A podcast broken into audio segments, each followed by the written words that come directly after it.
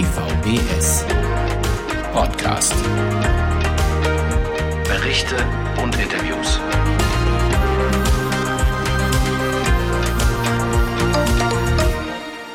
Uwe Beusen begrüßt Sie und euch ganz herzlich zum Februar-Podcast 2023.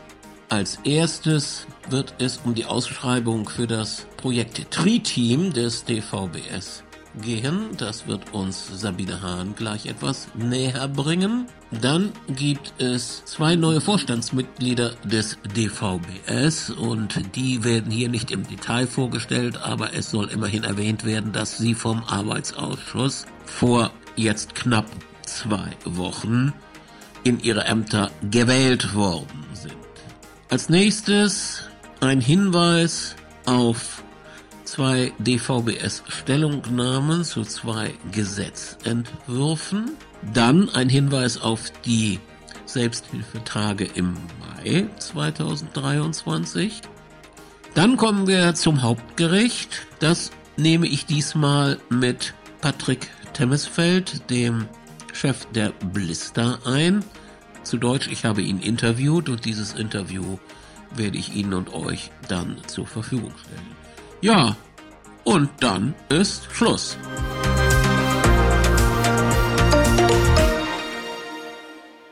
MentorInnen unterstützen bei Studien, Berufs- und Lebenszielen. Tri-Team heißt das erfolgreiche Mentoring-Programm des Deutschen Vereins der Blinden und Sehbehinderten in Studium und Beruf e.V., DVBS, das bereits zum neunten Mal kostenfrei angeboten wird. In Tri-Team bilden AbiturientInnen, Auszubildende und Studierende für ein Jahr ein Zweierteam mit einer Mentorin oder einem Mentor. Die MentorInnen sind ebenfalls sehbeeinträchtigt und verfügen über viel Wissen und Erfahrung in Ausbildungs-, Studien- und Berufsfragen. Zudem bringen sie Erfahrungen im Umgang mit der in Klammern fortschreitenden Sehbehinderung oder Blindheit mit. Gemeinsam mit den Mentees arbeiten sie an individuellen Studien, Berufs- oder Lebenszielen. Das Peer-to-Peer-Mentoring bietet außerdem die Möglichkeit der Vernetzung. Persönlich oder in Online-Meetings können sich die TeilnehmerInnen zu allen Fragen rund um Ausbildung, Studium, Nachteilsausgleich, Berufsfindung und Hilfsmittel austauschen. Aber auch Lebensbewältigung und der Umgang mit der eigenen Behinderung können auf der Agenda stehen. Wird darüber hinaus Expertenwissen gebraucht, steht zusätzlich ein Fachcoach zur Verfügung, sodass ein echtes Tri-Team entsteht. Zum persönlichen Kennenlernen der Teams findet am Wochenende vom 6. bis 7. Mai 2023 ein kostenloses Seminar in Bad Sohn-Salmünster statt. Fragen zu Tri-Team beantwortet die Projektkoordinatorin Rita Scholl. Telefon 06421 9488822. E-Mail scholl, ich buchstabiere S-C-H-R-O-L-L, scholl, at dvbs-online.de. An Ihre E-Mail-Adresse können bis zum 28. Februar 2023 formlose Bewerbungen mit Angaben zu Studienfach oder Ausbildung und vollständigen Kontaktdaten inklusive Telefonnummer gesandt werden. Das DVBS-Projekt Tri-Team wird von der Willi-Robert-Pizza-Stiftung gefördert.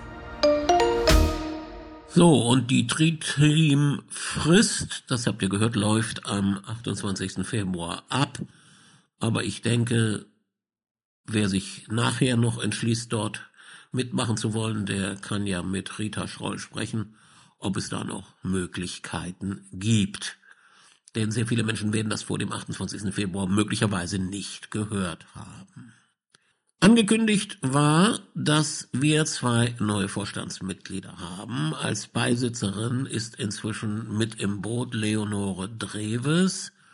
Leo, wie sie genannt wird, ist IT-Frau, lebt in der Nähe von Würzburg. Und zur zweiten Vorsitzenden hat der Arbeitsausschuss Sabrina Schmitz gewählt. Die ist Pädagogin und lebt in Essen oder in der Nähe von Essen. Ich weiß es jetzt gar nicht mehr ganz genau. Und dann hat der Arbeitsausschuss auch noch beschlossen, die Bezirksgruppen Mecklenburg-Vorpommern und Schleswig-Holstein zusammenzuschließen, weil die Bezirksgruppe Mecklenburg-Vorpommern sich nicht mehr in der Lage sieht, alleine zu überleben. Das hat der Arbeitsausschuss bedauert, aber immerhin blieb da eigentlich keine andere Möglichkeit. Der DVBS gibt des Öfteren Stellungnahmen ab zu Gesetzesvorhaben. In der Erkenntnis, dass wir dort auch des Öfteren Gehör finden. Und zwei dieser Stellungnahmen sind inzwischen auf der Homepage des DVBS zu finden unter Aktuelles und dort unter Stellungnahmen. Einmal geht es um einen Gesetzentwurf zur Videoverhandlung und um einen weiteren Entwurf zum Online-Zugangsgesetz. Was verbirgt sich dahinter? Die Gerichte sollen sogenannte Videoverhandlungen pushen.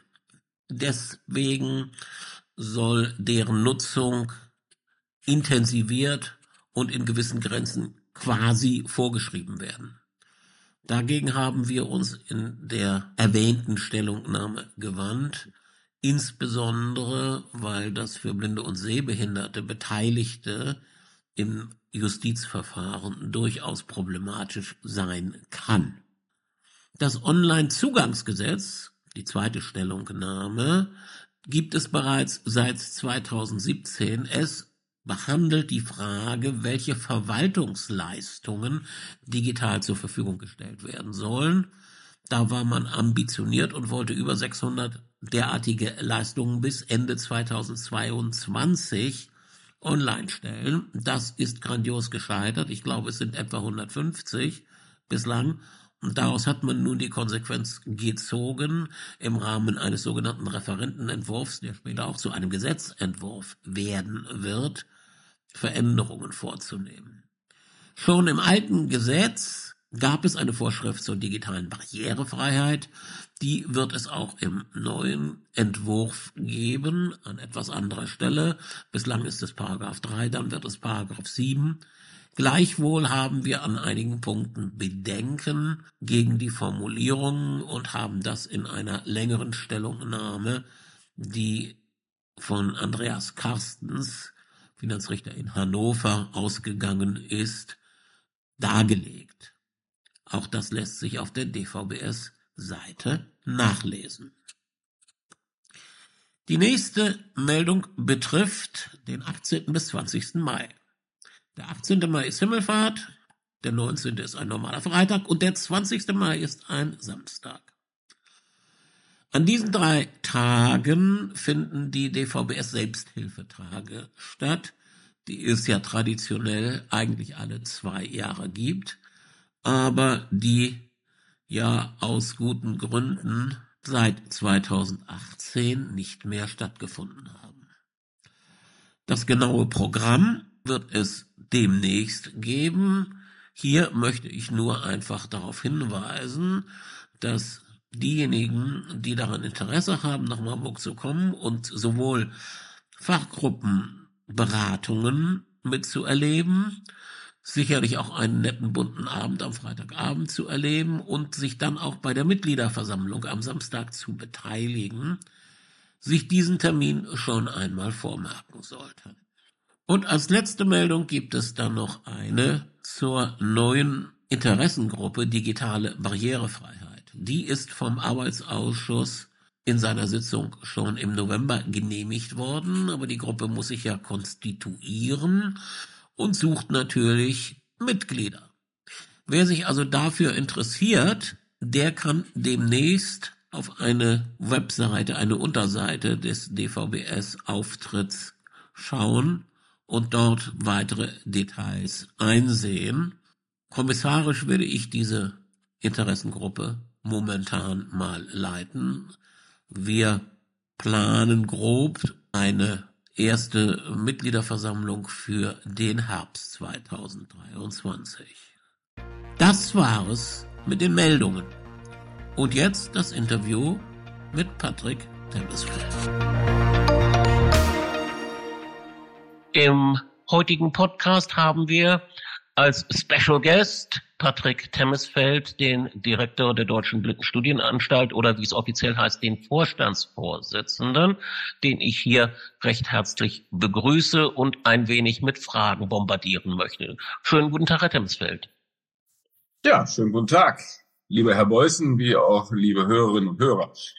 Lieber Herr Temesfeld, Sie sind jetzt seit ungefähr acht Monaten im Amt. Sie sind ja auch schon vorher bei der Blister gewesen. Aber wollen Sie uns vielleicht so einen ganz kleinen Überblick über Ihren Lebenslauf geben? Das wäre schön.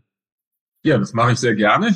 Ähm, ein wenig bunt. Ähm, und äh, für einen Beamten, jetzt bin ich zwar beurlaubt, aber als solcher äh, doch etwas äh, vielleicht ungewöhnlich.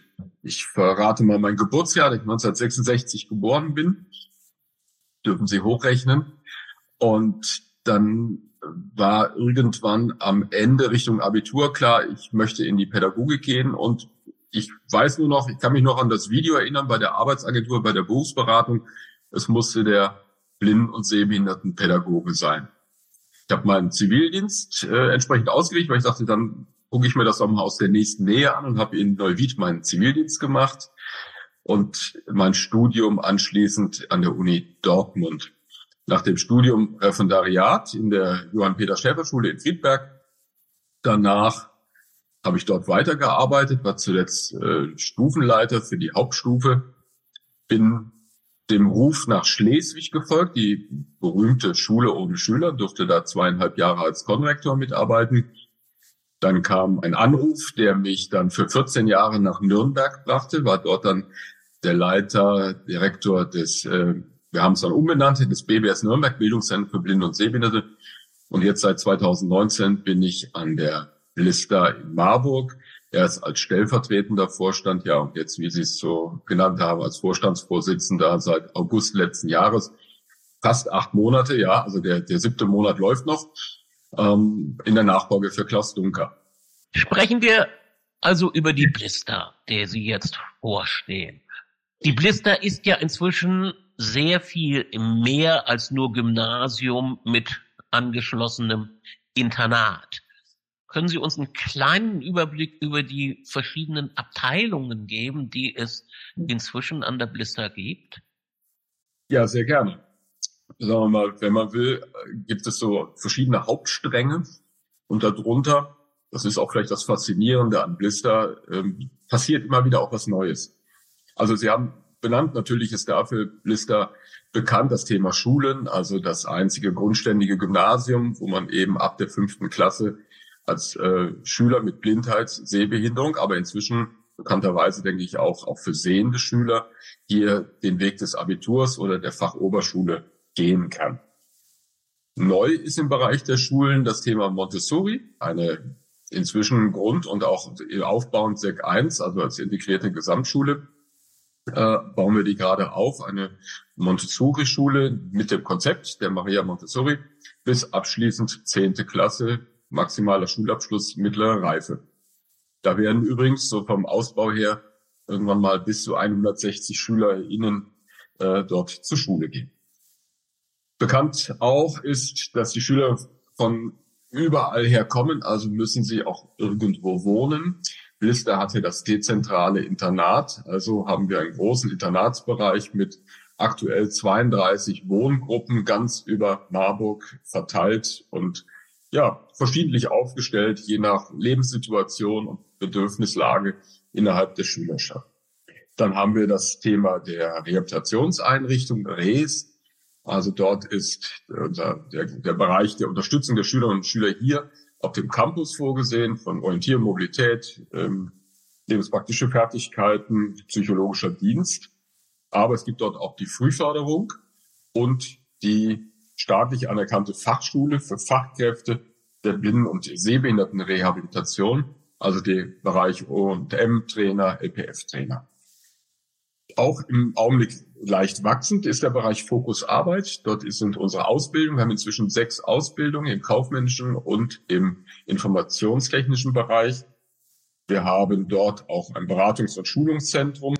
Wir machen äh, übermorgen, ziehen wir zusammen oder sind schon bereits zusammen mit dem BSBH, haben wir auch ein Büro in Frankfurt, um dort die Unterstützung vor Ort zu gewährleisten. Ein spannender Bereich, kann man sicher auch noch viel drüber sprechen, Zentrum für Barrierefreiheit. Also alles, was im Bereich äh, der, der Bibliotheken geht, die wir haben. Wir haben ja die Deutsche Blindenbibliothek, die Deutsche Hörbücherei, aber auch alles, was zum Thema Barrierefreiheit im baulichen wie auch im digitalen Bereich ist. Dort werden, ja, sagen wir mal, Antworten, Unterstützungsmöglichkeiten gegeben. Und am Ende müssen wir uns selber verwalten. Also wir haben den Bereich zentrale Dienste. Dort ist äh, alles, wir haben eine eigene Finanzbuchhaltung, Liegenschaftsverwaltung, Wirtschaftsleitung, wir haben Küche, Hauswirtschaft. Das ist dort alles verortet. Wie viele Mitarbeiter hat die Blister? Also ungefähr, damit wir nur so mal einen Eindruck bekommen. Ungefähr sind es 400 Mitarbeitende. Damit ist die Blister eigentlich gar nicht so, also eine riesengroße Einrichtung. Also da gibt's in dem Bereich Blind-Sehbehindert noch andere, die wesentlich größer sind. Das Spannende ist aber eben diese, diese Einsortierung, wenn man so will, in die verschiedenen Ressorts, die auch übergreifend viel miteinander zu tun haben.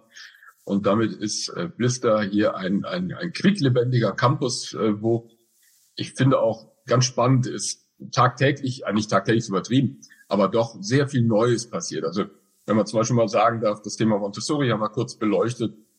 Digitale Barrierefreiheit fordert uns gerade enorm heraus und es ist uns ganz wichtig, einfach mit dabei zu sein, mitzugestalten. Oder wir sind guter Dinge, das ist noch nicht offiziell, aber wir gehen davon aus, dass wir bald das Okay bekommen, eine Top-Beratungsstelle hier mit aufbauen und eingliedern zu können. Ja, sehr spannend. Kommen wir dann aber doch nochmal zurück zum schulischen Bereich. Die Blister, jedenfalls dieser Bereich, ist ja eine Privatschule. Sie ist also auf die Schülerinnen und Schüler angewiesen. Teilweise werden die finanziert durch die öffentliche Hand, teilweise auch privat, wahrscheinlich weniger, soweit ich das überblicke. Äh, aber wie hat sich denn die Zahl der Schülerinnen und Schüler in den letzten Jahren entwickelt? Ja, das ist, also vor meiner Zeit es äh, gab es, glaube ich, zwei interessante Entwicklungen. Einmal gab es dort fast 300 Schülerinnen und Schüler.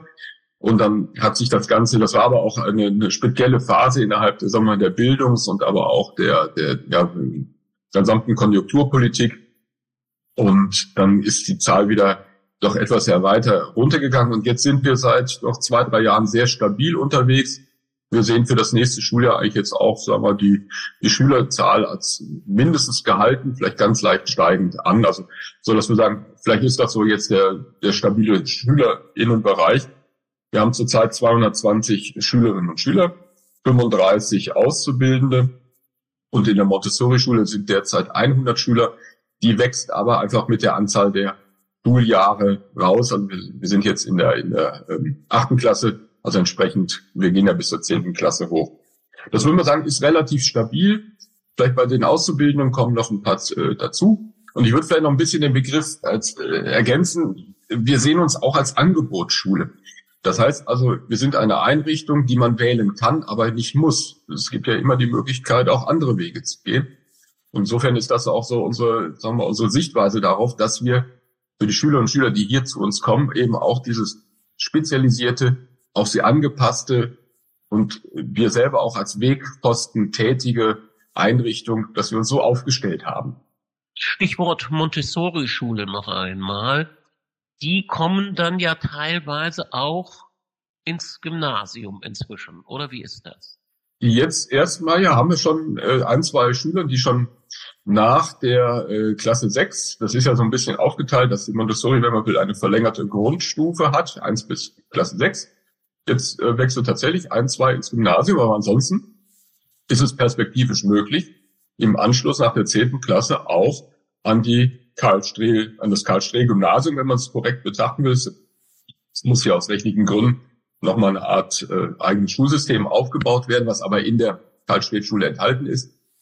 Und das ist möglich, ja. Wir haben aber auch schon einen blinden Schüler und zwei sehbehinderte Schülerinnen in der äh, Montessori-Schule. Also ist auch bewusst so ausgelegt, dass das ein offenes System ist, eben blinde, sehbehinderte und sehende Schüler, also ein, ein inklusiver Campus. Das, das Spannende können wir mit der Montessori-Schule noch einmal mehr erleben. Ja, das ist sozusagen die Inklusion andersherum, wie ich es immer mal so genannt habe. Ne? Und es ist ja auch ganz beeindruckend, diese Idee, das miteinander zu verknüpfen. Nochmal zu den Schülerinnen und Schülern. Kommt denn der Chef noch mit denen in Kontakt oder sitzt Herr Temesfeld immer nur in seinem Elfenbeinturm? ja, ich schaue gerade aus dem Fenster und sehe unten gerade die Montessori-Schüler in dem Turm. Ich würde jetzt im Augenblick würde ich, muss ich leider recht geben, dass der Kontakt etwas weniger da ist und sich da mehr auf Festlichkeiten und ja mal Besuche oder Wege durch die Schule äh, ergeben. Würde ich aber, und das, da gehe ich ganz fest von aus, auch jetzt dem Neuanfang geschuldet sehen. Also dass im Augenblick einfach äh, hier der Schreibtisch sich doch etwas türmt und die, die Aufgaben, die gerade jetzt, wir haben auch noch einen ganz bescheidenen kleinen Kongress vor uns, der im Sommer diesen, können wir vielleicht nachher noch zwei, drei Worte zu verlieren und auch die HörerInnen noch gerne zu einladen, dass also zurzeit wirklich das Arbeitspensum gut dadurch geprägt ist und äh, ja, plus Netzwerkarbeit innen und außen. Ich hoffe und wünsche es mir ganz sehr, da mehr zu können, auch mehr in, ja, vom Unterricht, vom Geschehen hier erleben zu dürfen. Ja, kann ich gut nachvollziehen und gut nachvollziehen kann ich auch, dass das manchmal einfach nicht so geht, wie man sich das gerne vorstellt. Herr Timmersfeld, Sie haben ja nun auch schon erwähnt, die Leistungen oder das Leistungsspektrum der Blister für den nachschulischen Bereich. Äh, so ein wenig. Fokusarbeit ist da ja beispielsweise ein Bereich. Was ist denn da nach Ihrer Auffassung für den DVBS besonders interessant? Sie sind ja als Blister-Chef auch immer bei unseren Vorstandssitzungen dabei und das ist äh, hm. eine gute Tradition, die wir haben und ich glaube, das befruchtet auch gegenseitig durchaus. Aber was sind die Leistungen der Blister, die wie gesagt für den DVBS möglicherweise von besonderer Relevanz sind nach Ihrer Auffassung? Ja, Sie sagten es gerade, ich bin äh, bei den Vorstandssitzungen mit dabei. Ähm, wir haben auch der Vorstand des DVBS und ich haben auch verabredet, dass wir uns ähm, Blister und bin ja im Augenblick auch noch äh, Vorsitzender mit meiner Kollegin Ulrike Bauer-Mohr zusammen im VBS, dass wir sagen, also auch da bringen, wir setzen uns mal zusammen und schauen einfach, wo gibt es Schnittstellen, Interessenslagen, die uns zusammenbringen würden. Also wo DVBS immer dabei ist, ist das Thema alles, was passiert nach der Schule.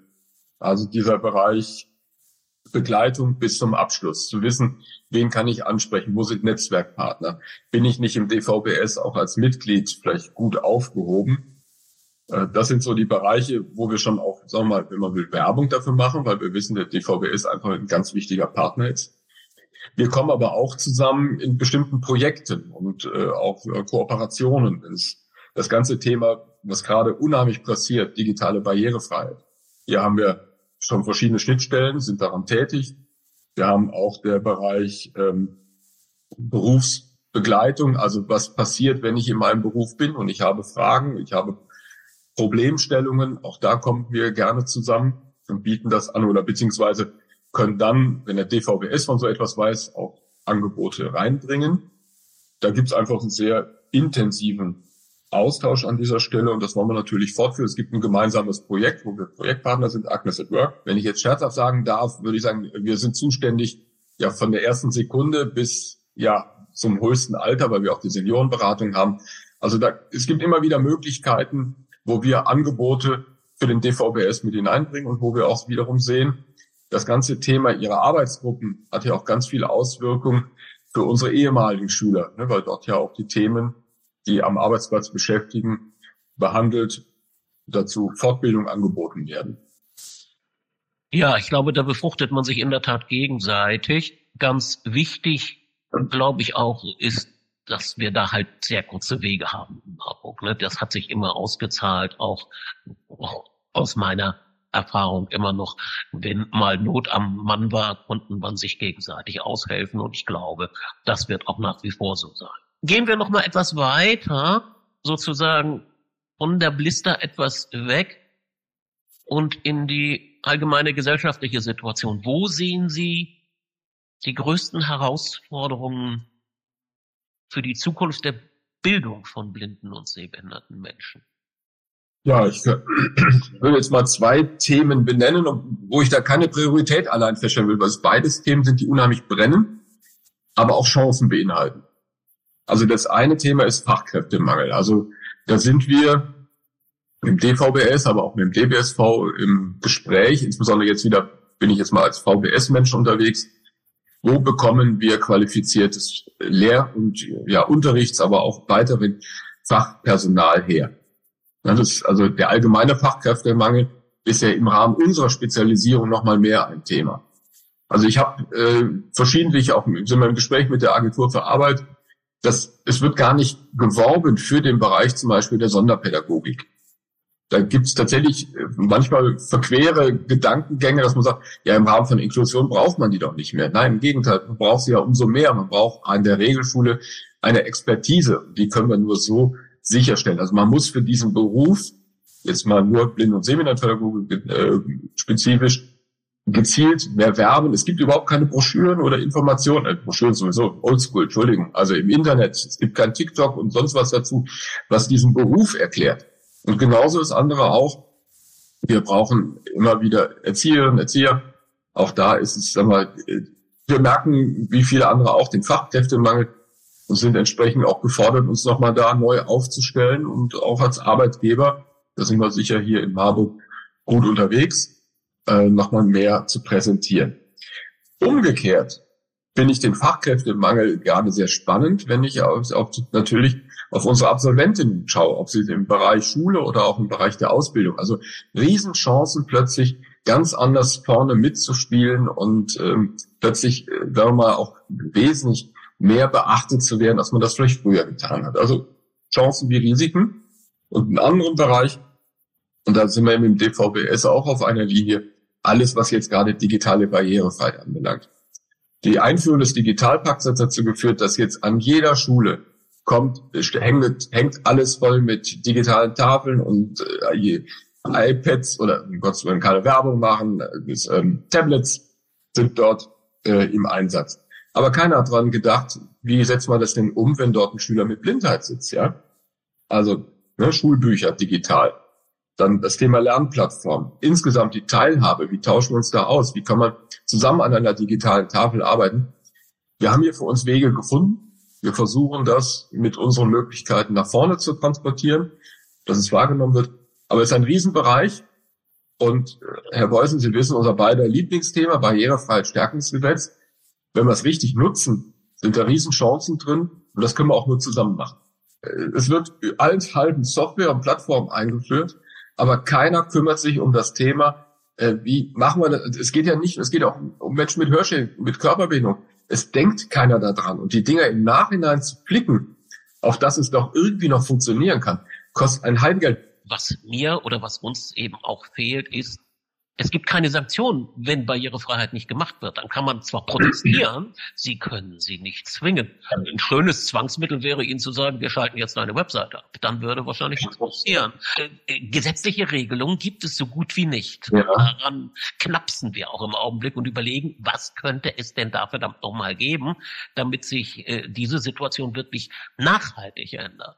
Nein, also nein, ich, ich, ich, merke ja unser beider Engagement in dem Rahmen und es ist, ich hoffe deswegen auf das Barrierefreiheitsstärkungsgesetz, weil das schon ein paar mehr Handhabe Punkte hat und man auch einfach merkt, dass ein Umdenken beginnt. Es ist nur, befürchte ich, sehr spät. Und ähm, man versucht erst sehr spät die Expertise reinzuholen. Also wir haben jetzt bei uns im Bereich Zentrum für Barrierefreiheit tatsächlich mehrere Expertinnen da aufgestellt. Und äh, wir sind auch in vielen Gesprächen, aber man merkt, wie zögerlich es angegangen und umgesetzt wird. Also ich, ich bin sehr darauf gespannt. Wir, wir begleiten es, wir, wir bringen alles rein. Und ich glaube, das ist auch ganz wichtig für Selbsthilfe, da mit äh, ja genauso engagiert äh, reinzugehen und möglicherweise auch die Grenzen dann aufzuzeigen, was nicht geht. Sozusagen über die Sorgenkinder der Blister haben wir ja schon so ein wenig gesprochen. Äh, worüber freuen Sie sich denn an der Blister am meisten? Oder vielleicht nochmal, ja was hm. macht Ihnen an Ihrem Job am meisten Spaß? Das hängt ja uh. zusammen. Ja, ich würde es mal beschreiben mit äh, Beweglichkeit und Veränderung. Das finde ich das Spannendste daran.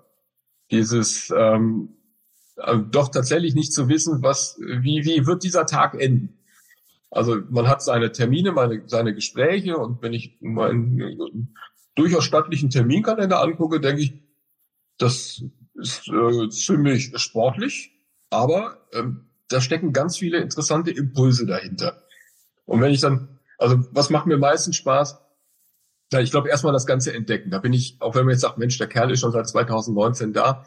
Ich gehe jetzt noch mal ganz anders und auch noch mal vertieft in ein, zwei Punkte rein, die mein Vorgänger schon hervorragend bearbeitet hat, aber wo es auch daran geht, es ist auch, wir wurden ja auch gefragt, wie geht denn die Reise weiter, wo wir gesagt haben, es gibt jetzt gar nichts irgendwie hier neu zu erfinden, sondern es geht erstmal darum, vieles zu konsolidieren, weiterzuführen. So Klaus Dunker hat einfach unglaublich viel geebnet und äh, auf den Weg gebracht.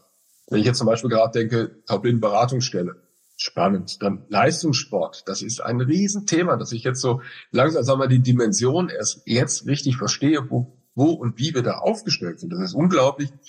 Und wenn ich hier gerade aus dem Fenster schaue, äh, entsteht hier gerade, glaube wirklich ein hochinteressanter Neubau, der so zu dem Thema modernes Lernen passen wird mit ganz anderen Raumgestaltungen und, und Möglichkeiten. Sie sagten Sorge, es gibt ja neue Rahmenverträge, das wird geplant im Rahmen der Eingliederungshilfe. Und da sind wir sehr darauf gespannt, wie das funktioniert, wie die Besonderheiten einer so hochspezialisierten Einrichtung auch da äh, wieder abgebildet werden. Aber wir wissen uns im Augenblick in sehr guten Händen, wir werden gut begleitet. Paritätisch ist da sehr aktiv, so dass wir sagen, wir sind ein bisschen abwartend, aber trotzdem guter Dinge. Nehmen wir mal die Kehrseite. Was würden Sie denn am liebsten heute, eher heute als morgen abgeben, lieber Herr Timmisfeld? ja, das ist wirklich eine, das ist eine gemeine Frage und ich äh, muss sie leider insofern äh, so vermutlich erwartungsgemäß sagen, ähm, nee, abgeben eigentlich nichts. Ich habe ja vieles dazu gewonnen.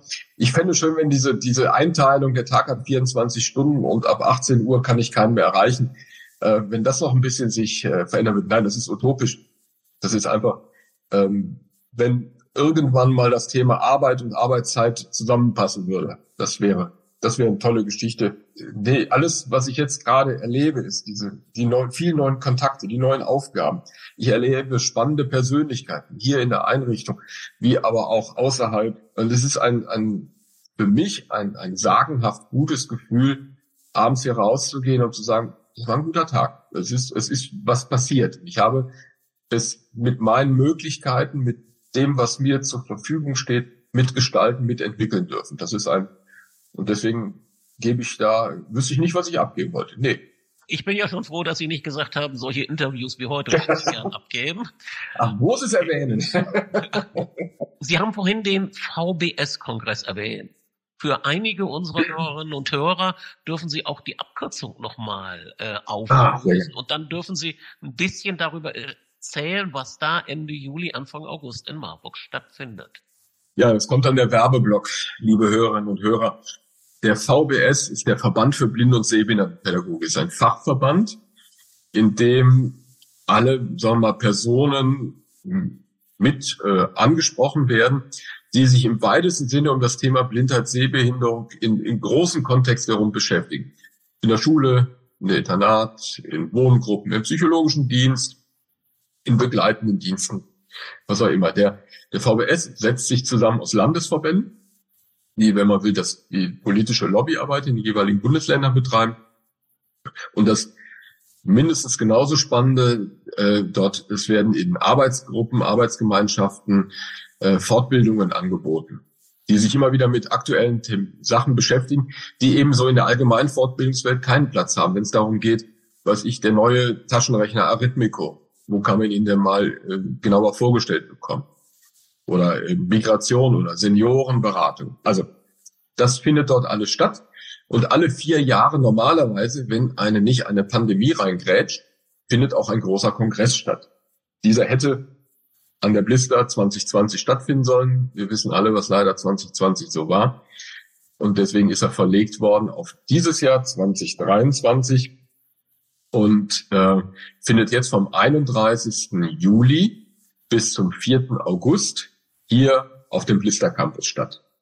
Wir erwarten, ich hoffe, viele, viele Menschen, die sich mit dem Thema beschäftigen und wir wir werden zu verschiedensten Themenbereichen äh, mit über, jetzt sind es fast 200 äh, Vorträgen, Workshops, Postern, Hauptvorträgen, äh, die ja Personen, die uns besuchen, informieren wollen über alles, was ist wichtig, was ist Stand der Dinge, aber was ist auch Zukunft und ins Gespräch zu kommen.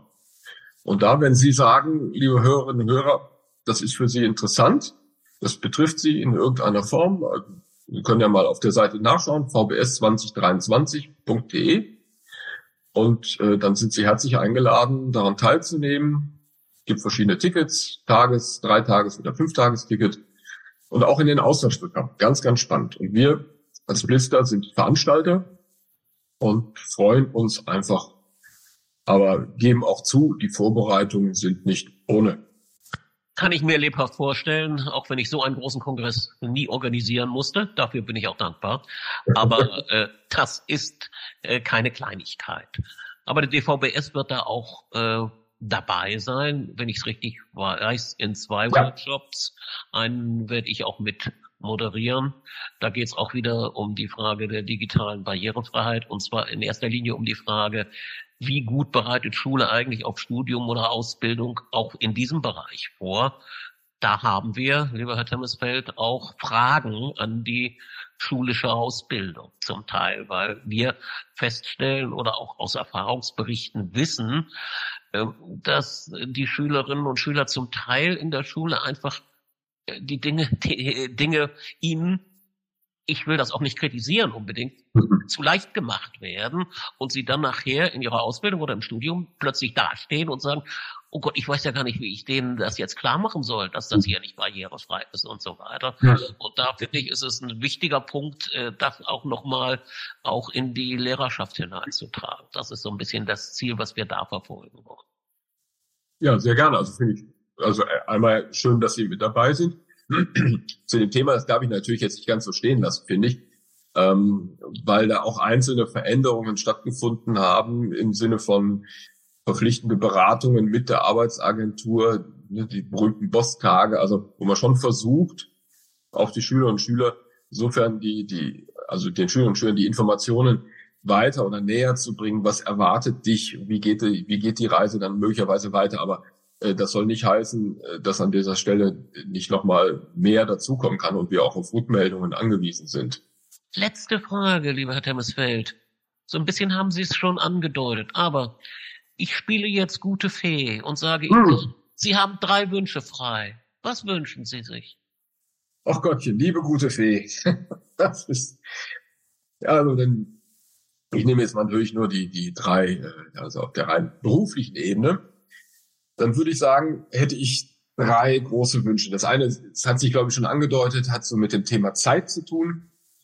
Also ähm, ich wünsche mir und ich gehe davon aus, dass sich das jetzt mit dem ja, Ablauf des Kongresses und dem Einfinden hier wieder dann auch in ein neues Schuljahr sich ein bisschen einfindet, dass es mehr Zeit gibt. Es ist tatsächlich für mich gerade so, dass ich sage, ich habe Termine, Gespräche, äh, Partner, Netzwerkpartner treffen und dann braucht es manchmal Zeit, sich hinzusetzen und sagen, so, was, was bedeutet das? Wie gehen wir denn jetzt damit um? Mit wem rede ich jetzt weiter an dieser Stelle? Dafür etwas mehr Zeit zu haben oder auch mal eine Klausurtagung zu machen mit bestimmten Kolleginnen, fände ich hier an dieser Stelle spannend, um einfach mal Prozesse weiterzudenken. Wo, wo geht die Reise der Blister hin? Was ist uns wichtig?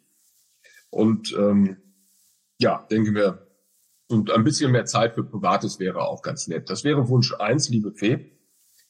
Der Wunsch zwei, liebe Fee, ist äh, mehr technischer Art. Ich würde, ich würde mir das Beamen wünschen, weil tatsächlich das Spannende an der Blister auch ist, dass wir bundesweit vernetzt sind. Das heißt also auch viele, gibt es daher viele Treffen, Termine, Austausch. Und ich bin zugegebenermaßen nicht immer der Fan von, von Videokonferenzen, weil doch vieles manchmal sich in so einem Gespräch anders entwickelt, wenn man sich persönlich trifft, austauscht, auf, an, auf Sachen eben auch anders reagieren kann. Also beides, ich finde es gut, dass es sie gibt. Es erspart manche Wege, manche ja, langen Anreisen.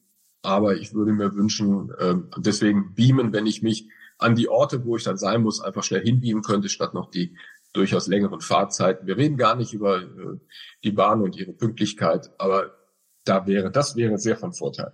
Und der dritte Wunsch, liebe Fee, wäre, wenn die Computertechnik soweit wäre, wenn ich die ganzen E-Mails, die ich mir eigentlich so im Kopf schon alle schon vorformuliert hätte, einfach so in meinen Computer hinein teleportieren könnte und der mir die dann einfach schon weiterschickt. Gleich alles korrekt, wunderbar geschrieben, keine Problemlagen drin. Das wäre ein Traum, weil dann würde ich mir nämlich dieses äh, doch dann tippen, auch wenn ich es vielleicht recht schnell kann, aber das wäre eine Riesenerleichterung.